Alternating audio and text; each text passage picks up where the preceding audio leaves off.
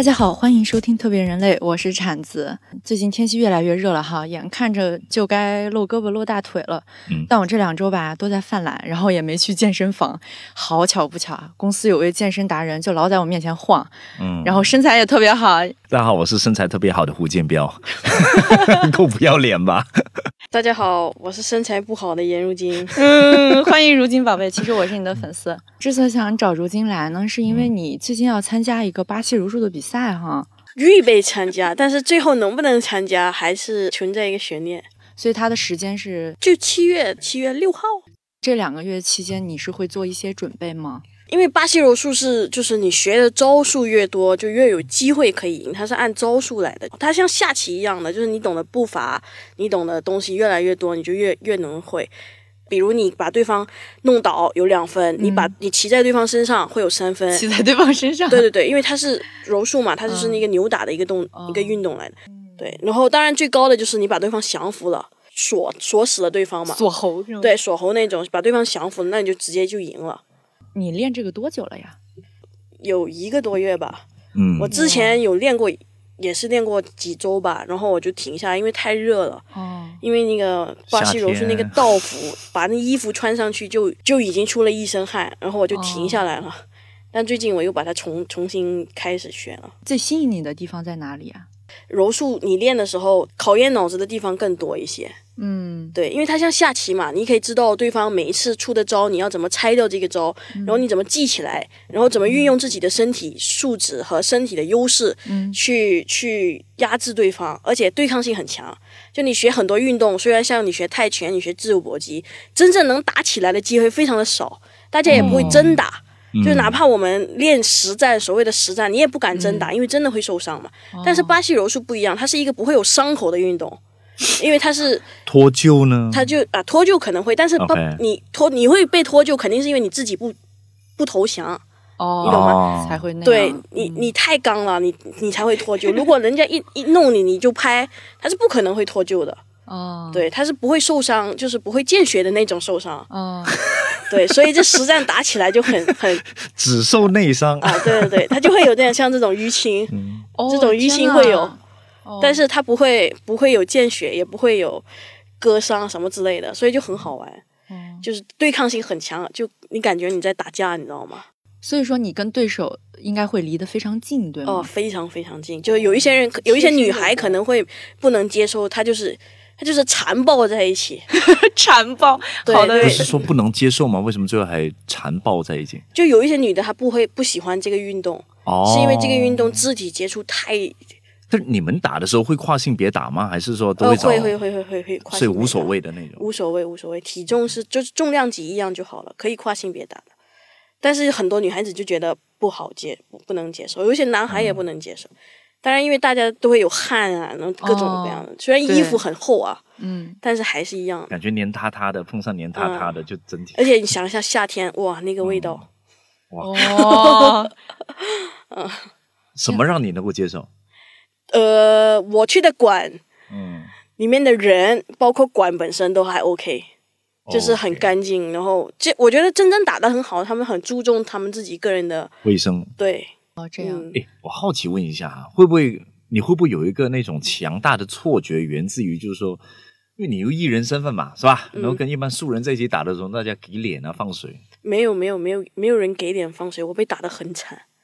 是吗？对我被打的很惨，而且我的教练是一个巴西人，就他根本不认识我是谁。太好了，对打得好。对，所以就根本没有没有给脸这一回事。哦嗯，如果我碰到如今如今这样的对手哈，我会打得更投入。就会 对，有一些确实会的，有一些确实会的。真吗？那嗯好，跟我一样过分。对，而且他们会录像，他们录像我就不让他们录，因为打的时候很难看，哦，对样子难看。嗯，因为是打的时候你汗啊什么的，然后需要带助理去帮你控场吗？呃应该不用吧？那个不需要那地方，呃不需要安。全啊。我现在已经过气了，你知道吗？没有不需要到助理，我都没有助理的。你是怎么了解到巴西柔术这项运动的呀？呃，是之前在米味的前同事带我去的，其实那个馆就在这米味附近，嗯那个拳呃那个那个道馆。嗯然后我是就是就是闲的无聊，然后想找运动嘛，嗯。然后健身房举铁的这种运动，我已经有一点乏味了，觉得。哦，所以你之前也是去练过我练过，练过，练过，我现在也还在练的，但是那器械就是辅助型的练。嗯，对我喜欢对抗性强一点的运动，就是能打起来的，有嗯有对手的。嗯，然后泰拳、道呃柔术都是。泰拳跟巴西柔术有什么不一样的地方吗？呃，泰拳会更残暴一些，泰拳是不是就像拳击一样，就是离得很远，然后对，但是呃，但是泰拳跟拳击的差别是，拳击是用手跟脚，泰拳是他们说会有八个手脚，就是它可以用肘跟膝，哦对就是双手、双肘、痛的感觉双膝、双腿，对，它就比较残暴。如果你记不起来那个动作，你会觉得这个运动很难，因为它是很多招数嘛，你要、嗯你要记起来。如果你一直都记不起来，你很可能可能你今天学了，然后明天学另外一个招，后天学另外一个招，然后你最后打的时候。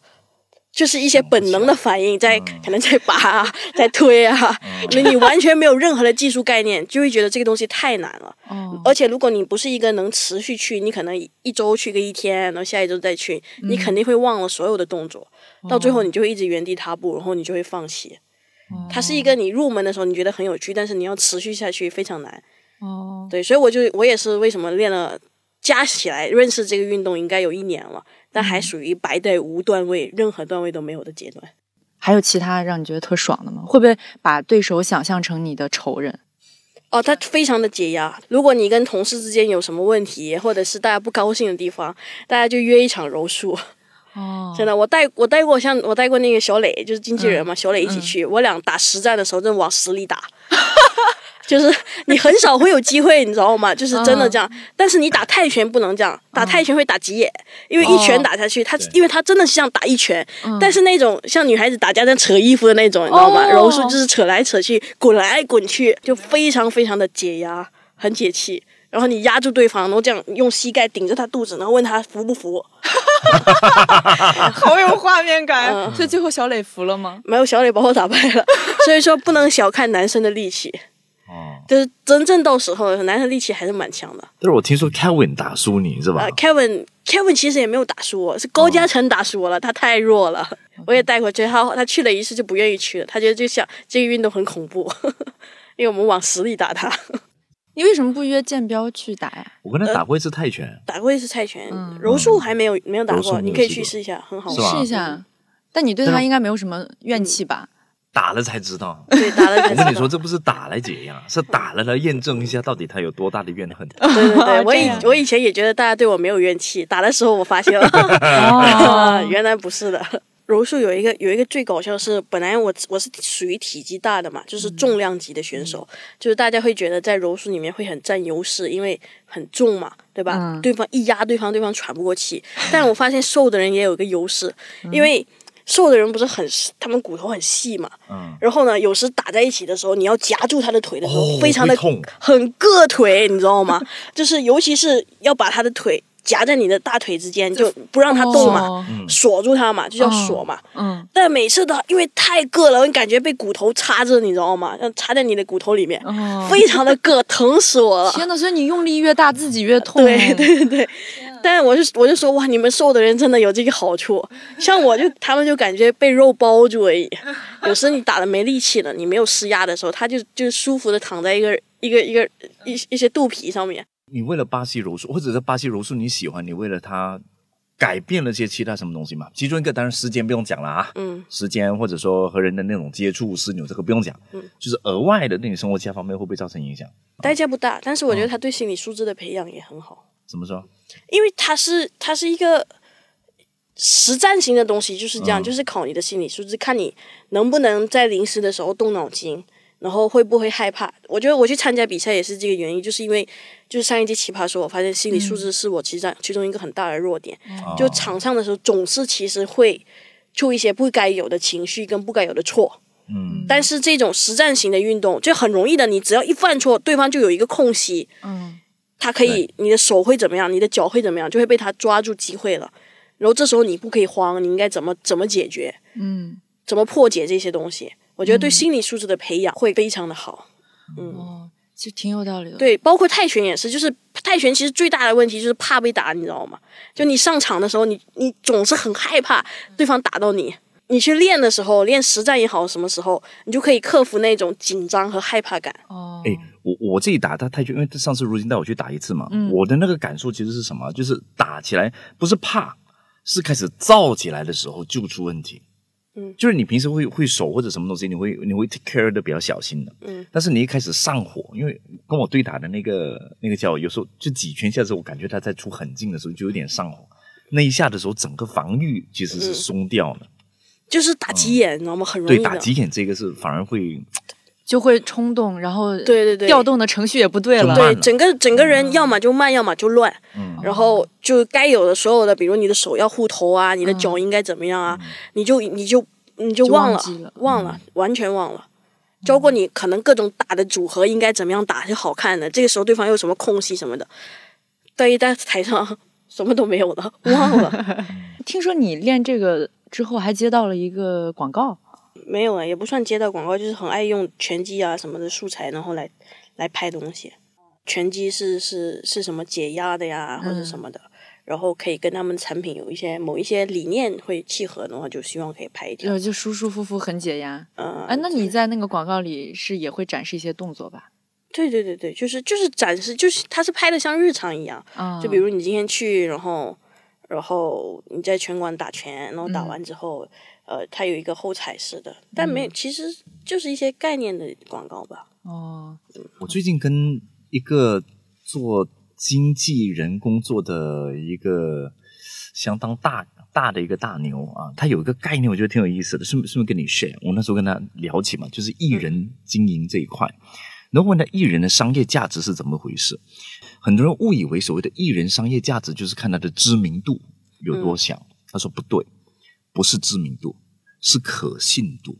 嗯，就是你这个艺人在某一个领域中说什么话是人家会信的，做什么选择人家会觉得靠谱的，那你在这一个领域当中就有所谓的商业价值。嗯人家知不知道你的是第二回事，但是你做的选择和你说的话，让人家觉得说信得过、有可信度，那才是商业价值。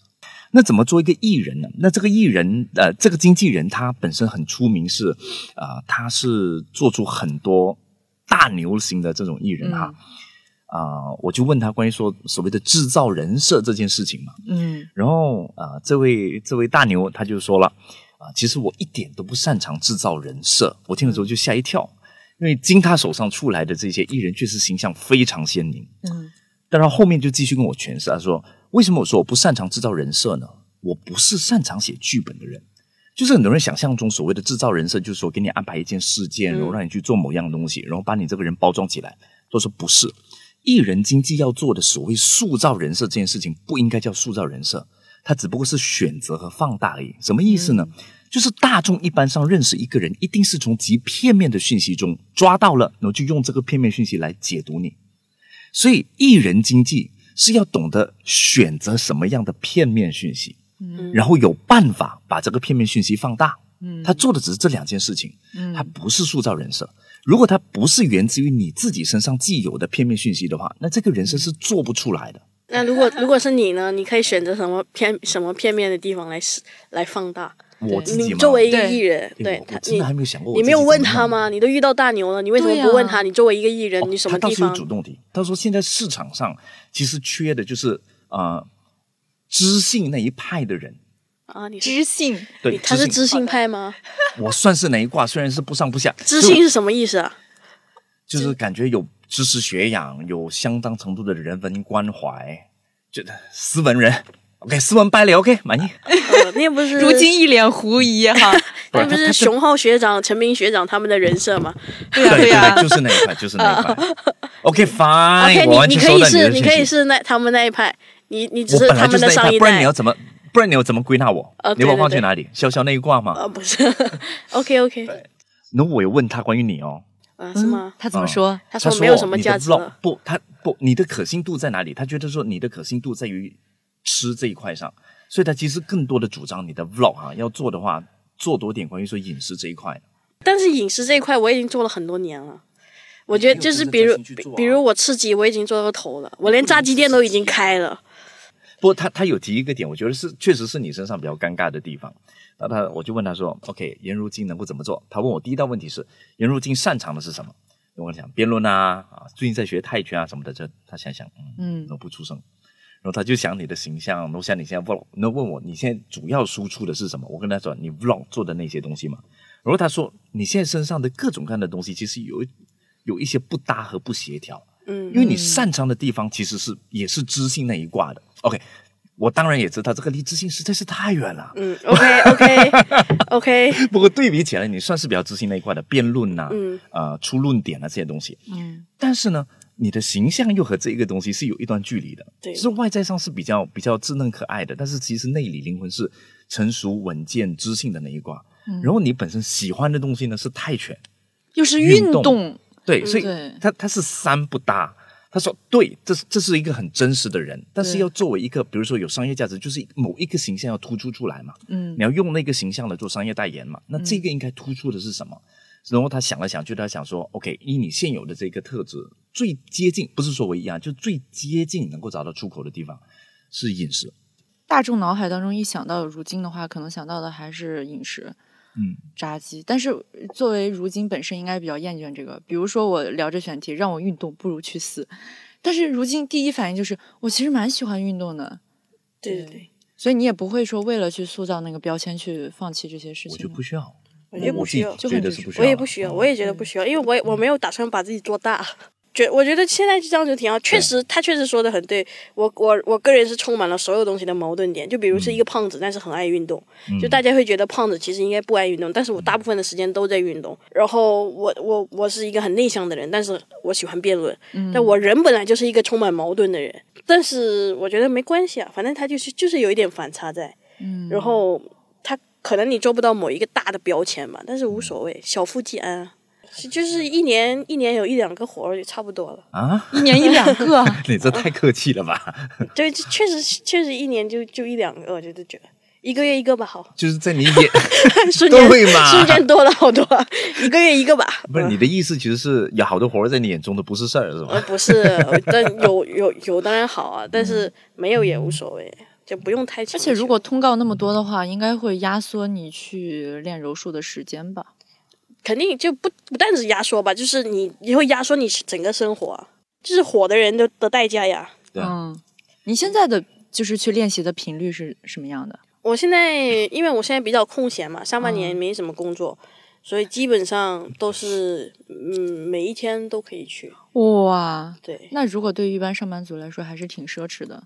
但其实还真正喜欢的人是我看到好多，就是我是管理最空闲的人，其他人大家都是有工作的，嗯各种各样工作的。他们出行的，还有人住在那个长城那里的，啊，就很远，长城。然后跑到这里来，对，跑到这里八达岭那里，因为他是教授嘛，医学的教授，嗯，来来到我们的馆练，我说你真的真的服，嗯，对，那你知道好多女生她她会比较讨厌运动，比如说跑步，呃，跑步我也讨厌，所以你你应该也不会采取这种方式。嗯、不会，因为我觉得跑跑步好乏味啊。剑剑标皱眉头，怎么会乏味呢？我我和他的运动兴趣是截然不同的。我我不喜欢那种自己的反射性强的运动，对，就像他说打拳什么的，靠反应的，嗯我反应很差，我的肉体反射性是很烂的。嗯你让我打乒乓死定，你让我打羽球死定，打篮球我还行，为什么？因为可以靠靠我的块头去撞人，对，撞人，其他的反射性运动我我其实真的很不擅长，但是我哦最擅长的是我忍得住，所以我我能慢跑，我很容易进入到那个慢跑的那个沉浸其中的那种状态。它可以很乏味，对我作为女生也觉得嗯没意思。像瑜伽我都觉得没意思。对我会睡着。嗯，我也会，瑜伽我也会睡着，我觉得太太慢了，节奏太慢了。就我们是喜欢有人一起参与的，嗯嗯，嗯，有对战的乐趣。OK，反我我我是也能够明白对战的乐趣，毕竟我也是辩手出身嘛，我也享受那个过程。嗯。但是我在运动上，我比较能够享受那种一个人沉浸、规律性有氧、长期在动的那种运动，包括健身、举重这个，我自己一个人照着我的规律，然后就一步步往前走，那个感觉，嗯。就是你知道吗？当一个人沉浸在自己专心做某件事情的时候，那种快乐，嗯呃，这个这个太玄了，我会不是佛教不是有所谓的禅定的那种法喜吗，很像，真的跑步和禅定得到的那个喜悦感，我觉得很像。就练铁的那个。对，练铁练铁很爽的。嗯，爽在哪里？啊、第一个就是那种沉浸在自己的节奏中去冲刺的那个感觉，另外一个呢就是啊，这个太悬了。我觉得举铁这件事情是特别让人感受到自己的存在感，嗯，这样吗？重量能够让你感受到我存在。我我哦太难跟你说这件事情。比如，为什么有的人会说举铁久了之后啊，他会酸痛上瘾？就是当你发现这件身上好像有某一处地方没有一处地方有酸痛感，你会觉得非常不适应，很神奇。痛是一种会让人有上瘾感的东西。大家今天会觉得说痛是一种人们会避开的，不，痛能使人上瘾，伤心能使人上瘾，是同样的道理。就像吃辣这个事情啊，对，辣，辣就是一个痛觉啊，嗯是辣是一个痛觉来的。我我就是无辣不欢的，对呀、所以我我不能理解啊，就是因为辣这个痛觉大家上瘾，就所以你是不吃辣的。我不吃辣，我不喜欢吃辣，我不喜我我不享受不来这个痛觉，我觉得它让食物没有了味道，只有痛。啊，这个这个我可以同意。对，就是当当你吃的很辣的时候，所有的食物都没有味道，对，它就是一个一个很辣的一个状态，然后然后一直流汗，然后然后全部东西都麻痹了。但是有人就你们就是享受那个麻痹感，虽然人家说上厕所的时候为什么你你能感觉到痛辣，但是感觉不到甜啊苦啊，就你今天吃很甜的，你上厕所不会感觉到甜的，是因为辣是痛觉，那些是味觉。没有想过这个房间仿佛已经有了味道，我本来想接话，但是我想想还是算了，你可以接，给你不要不要太猥琐了。嗯，所以还是会有运动损伤。会肯定有，其实运动受伤的几率更高哎，比起不运动的人。对游泳就没什么损伤吧？一般胖子不适合游泳，哎，胖子不适合游泳，不是胖子最适合游泳吗？因为胖子不敢穿泳衣。原来在这儿等着呢。真的呀，很多胖子之所以拒绝泳池的原因，就是因为觉得穿泳衣是一件尴尬的事情。对，太尴尬了，你怎么敢穿呢？就是，然后你就就他就拒绝在门外，除非你在家里放个泳池。对，就是，所以我从来我就讨厌海边、嗯，海岛、泳池这些活动，不适合胖子。诶，但是很吊诡，就是对胖子来讲，最适合的有氧运动是就是游泳。对，确实，我们确实，我们我们都知道啊，我们也想啊，但是很尴尬呀，嗯，确实很尴尬。你怎么怎么敢呢？我其实一直喜欢游泳，但是后来不是不喜欢游泳，而是怕游泳。为什么？泳池的水，哦，太脏了，不达标。我总感觉太脏了。嗯，你哦，你用了一个词，我总感觉太脏，啊所以你是发现了什么蛛丝马迹，还是它确实脏？就有什么什么阴影？对，游游着游着有人在你他前面尿尿。游着游不游着游着有人在里头，不知道干些啥呢？我觉得自小都已经知道了。但是我是在在珠海工作的时候的那个泳池，我呃，我跟那个健身房跟泳池的管理人其实挺熟的。嗯，那他们就告诉我说多久要换水一次，然后每次换水的时候那个水质的状况是怎样。就反正听了一堆这些讯息之后，你会知道，靠，泳池的水，你真的一想象你也知道那是珠海，而且是很多年前的事情了吧？嗯，四五年前吧，对呀，北京应该会要求高一点吧？嗯，可能吧。嗯，也一脸嗯我不信的表情。嗯，反正有你说的我都不敢了童年阴影，童年阴影。嗯，嗯，你在珠海的时候不童年了，中年阴影。你让我装个嫩怎么了？OK，我我中学开始就懂得了跑步的乐趣了，但是没有，因为我父亲那时候是呃，在我们小学的时候，他他他他本身因为面对经济上极大的困扰，然后就失眠，有点小抑郁什么的。哦，然后后来呢，他就是靠跑步啊、呃让自己走出了那个那个失眠啊这么之类的状态。嗯然后所以他就在我们很小的时候，每天傍晚就拉着我跟我哥啊，就就到公园里面去跑步。所以我很小已经大概抓到了这个跑步的乐趣。但是真正养成跑步的习惯呢，是在大学之后的事情。嗯，对，大学之后跑了一段时间，然后工作了，就整个运动给停下来。你呃，如今又知道了，有一阵子我是胖的，真的是胖的难以想象的那种程度。嗯，然后。到后来我才突然间多少斤？九十九十多公斤吧，一百一百八十多斤，你现在应该也就七十十六，嗯我现在七十六，嗯，而且而且看起来特别瘦，因为可能肌肉含量很高。啊对比例问题嗯，比例让人感觉上我是瘦，但其实我现在体脂也不低嗯你在胖的时候有去过健身房吗？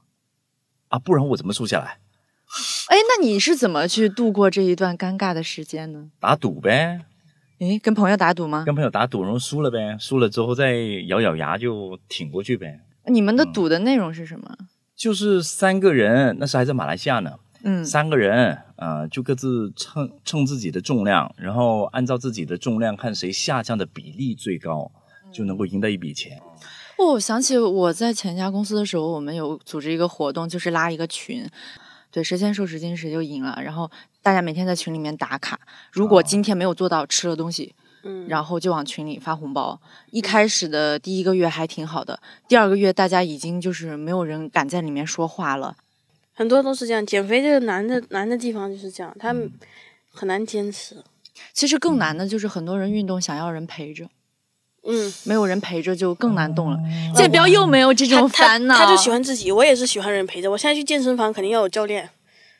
我现在觉得健身房的健就是教练是非常重要的，哪怕他就是非常不专业也好啊，有一个人陪着我，就是你今天没有请请教练，找一个人陪着你在旁边给你数数，我觉得就就很好了。这肯定是你知道为什么很多就是情侣要么一起变胖，要么就一起瘦。嗯嗯，对，如果有一个人想运动，另外一个人不运动，嗯那最后的结果就是不运动。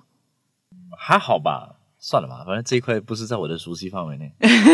我自己一个人倒是挺好。如果希望有人陪，但又不想去，又不想找请教练，私教比较贵嘛，是啊，那就是像我这样去打拳，对，去去练柔术这一类的运动，就是他们不是私教，他们就是本身就是教练，而且有大课，大课就是大家一起上的。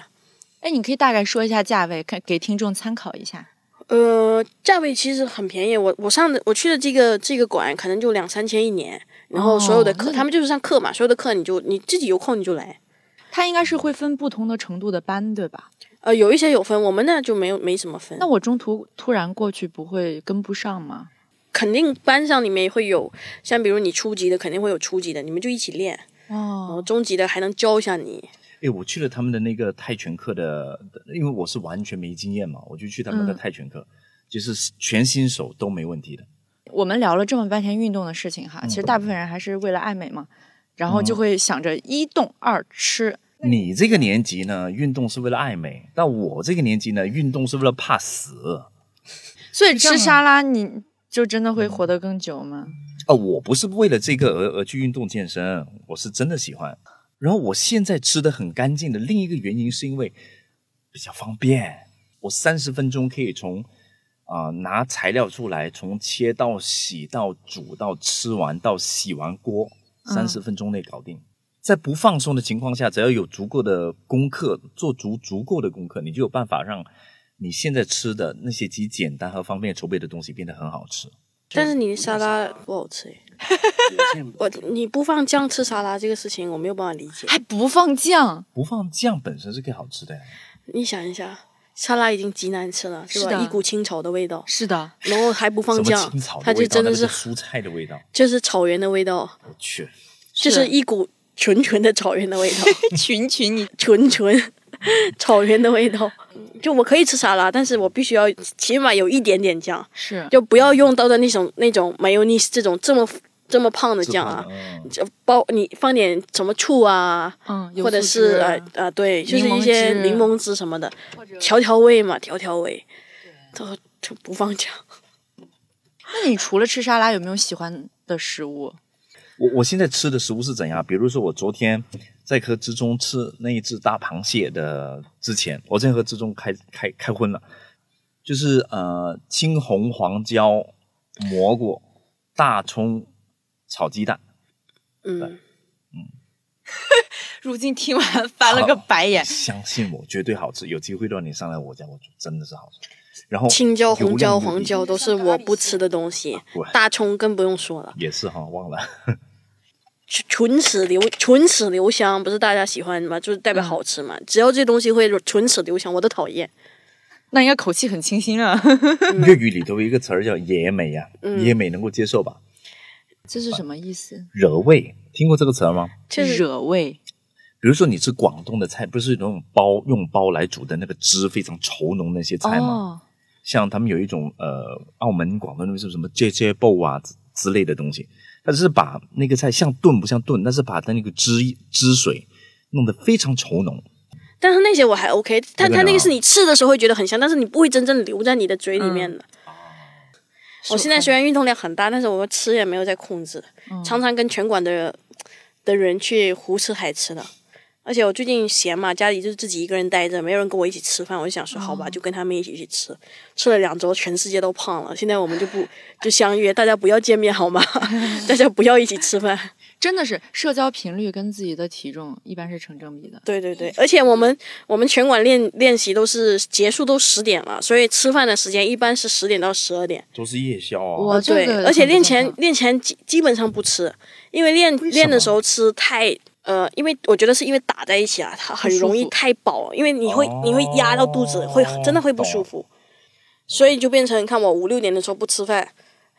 然后十点之后你练完就极度的饿，然后你就嗯那你真的是热爱运动，你确实不是为了去减肥或哎，不是不是，我就是为了对嗯靠，只是为了减肥的人，他们的运动只是会是阶段性的，什么二十一天啊，对，肯定可以做到一定的效果。比如你二十一天之后要参加某个婚礼，你要穿某件衣服，你可以的，肯定可以。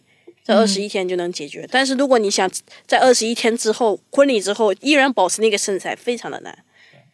有一个更彻底的讲法，就是你选择你选择你的身材，其实是在选择你的生活方式。这个价值上来了。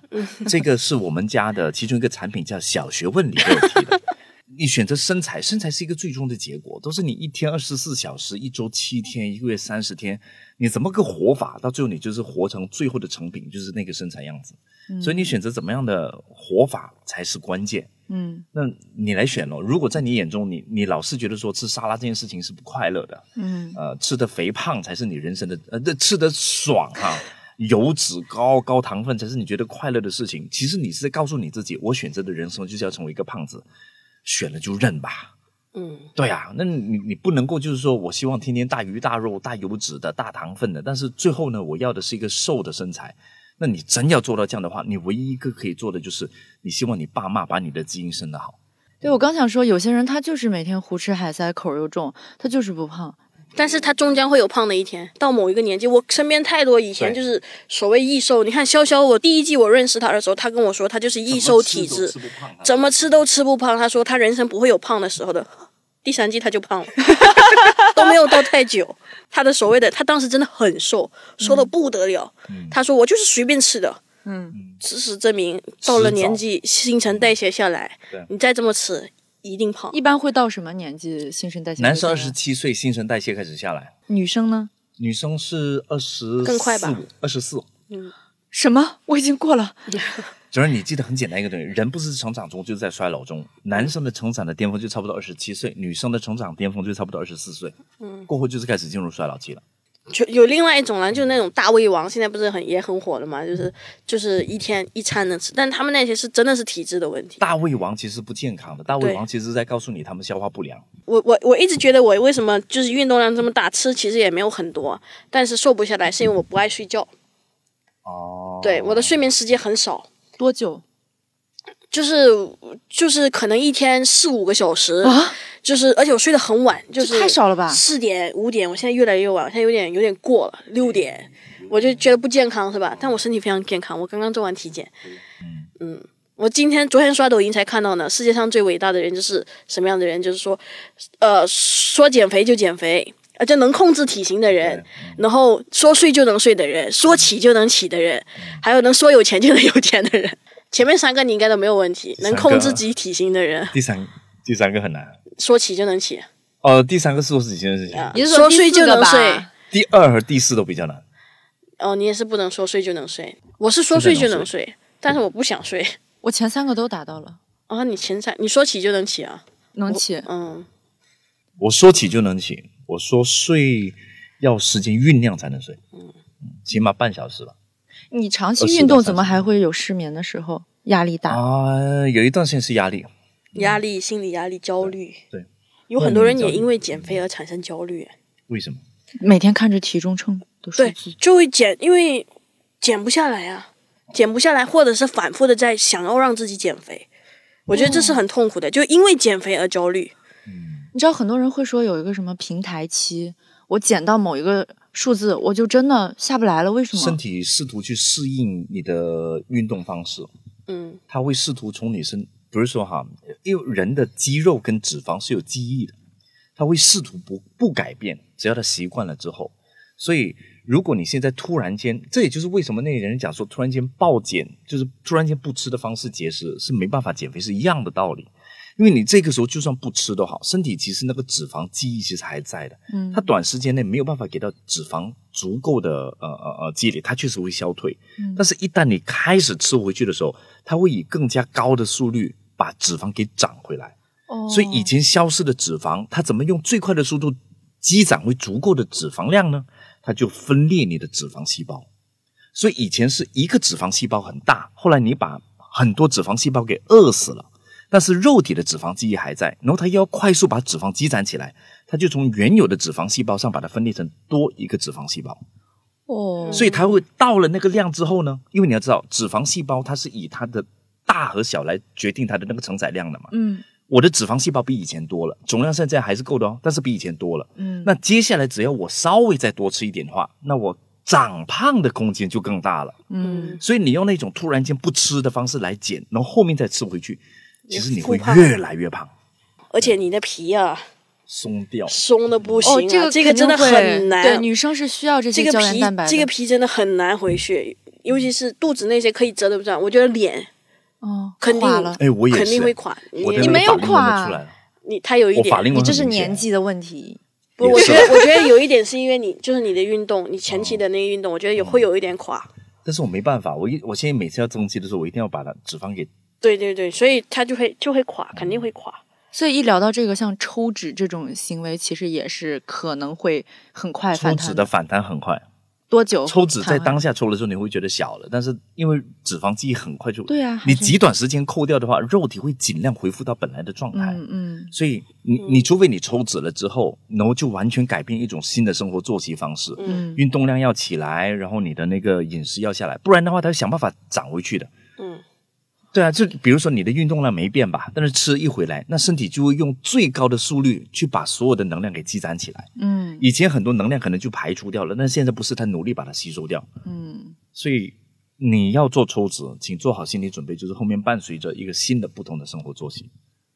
就是彻底的改变生活方式，往往一个就模仿一个瘦子的生活方式。对，哎，所以身边一定要找一个这样的人去学着呗。但是瘦子真的，他们吃饭真的不香。看虫仔每次吃饭就有一种吃不下去的感觉。，对对对，我身边你看那些真的瘦的人啊，对嗯我觉得他们就是觉得食物没有带带给他们带来愉悦感。对，嗯，所以其实那嗯那个瞬间，我其实不太羡慕他们。虽然他们身材很好，但是他们在吃这方面没有愉悦感的时候就很痛苦，因为最容易有愉悦感的东西，除了吃就就是吃，其他东西很难感觉到快乐的。对，这是本能的快乐，不像有的人是痛，所以对啊，如果他要他要工作才能感觉愉悦感，那太惨了。对，对我吃就能解压，你说这是很好的，是啊，真的啊。你赢了，可是你身材这么好，你又不谈恋爱，多浪费啊！这就是偏见了。为什么这个身材就是拿来泡妞用的呢？就是自我欣赏也可以。你你懂这个观念本身有一个极诡异的想法，你知道吗？第一，认为这个身材呢是拿来泡妞或者泡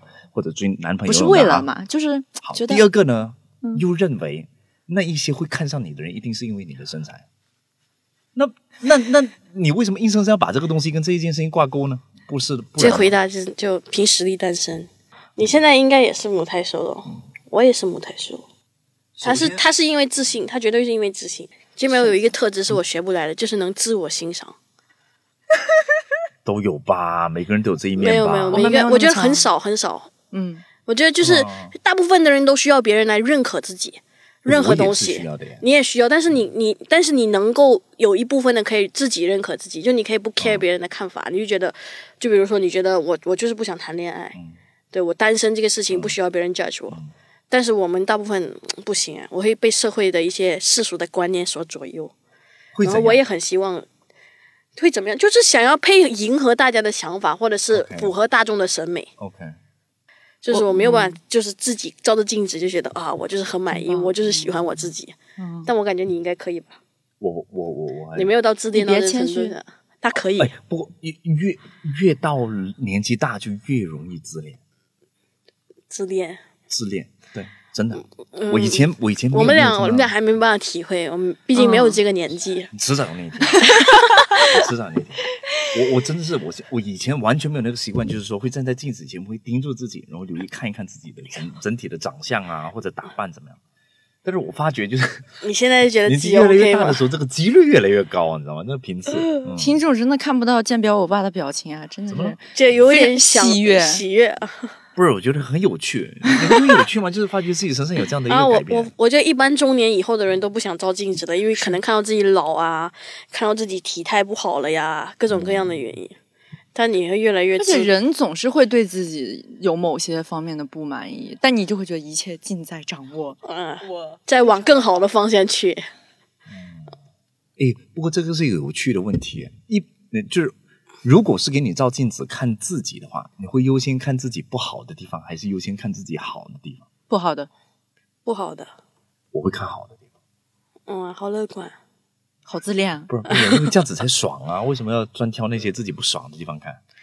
就是人就是先不好的东西先入眼啊。我我不觉得，我觉得有的人是，可能是男生吧，男生是特别容易自我欣，就是自己欣赏自己的那种。同意，嗯，可能我们有一个那个同事哈，啊对你的八卦特别感兴趣，比如说，哪一个同事先说出来，我等下去对付他嗯，那就是我吧。啊！好，嗯来快啊！我我是冒名顶替哈，你会被什么样的异性吸引？我没有打算有任何的追求，或者说在一起的这个想象。我的雷达线是关的，那短暂的呢？大家一起开心一下。这这就是我和一般人有一点很大的认知差异的地方。我不相信有所谓的短暂这件事情，所有说只是为了短暂这件事情，他一定是忽略了首尾。呃，你只要一考虑有所谓的首尾，有所谓的责任和承担和代价这一系列的东西，怎么可能就是这么轻轻松松的上来就走呢？OK，啊翻译来说就是他责任心很强，只要任何人跟他看我往好的说啊，就是责任心很强。不，也可能是因为我我太胆怯，你知道吗？就是对于首尾这件事情特别烦，你懂首尾是什么意思吗？